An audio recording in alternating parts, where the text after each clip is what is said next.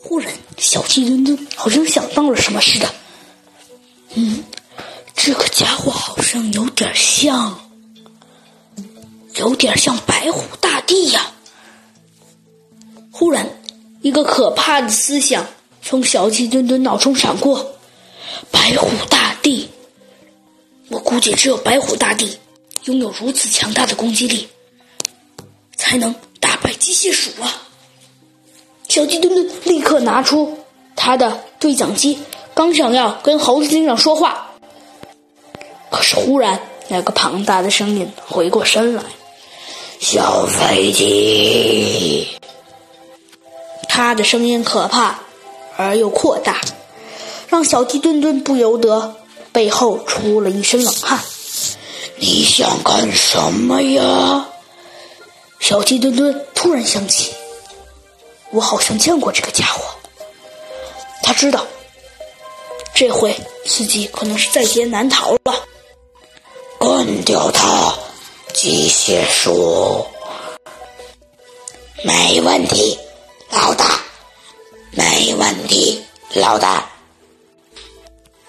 只见机械鼠慢慢悠悠的走向了小鸡墩墩，小鸡墩墩二话不说。立刻掏出对讲机，迅速的拨打了猴子警长的电话号码，在对讲机里大喊道：“猴子警长，不好啦，不好啦！我遇见了白虎大帝，情况非常紧急，希望你能赶赶赶赶赶赶赶赶赶赶快到来。”只见机械鼠离小鸡墩墩越来越近了，白虎大帝露出了一副狡猾的笑容。就在这时，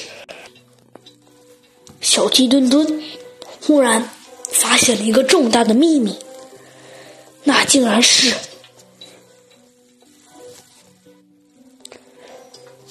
没想到，这整个广场上面都是黑白色动物。只见有一个斑马从人群中探出头来，嘿嘿，小飞机。我们又见面了！忽然，只见一声枪响，砰！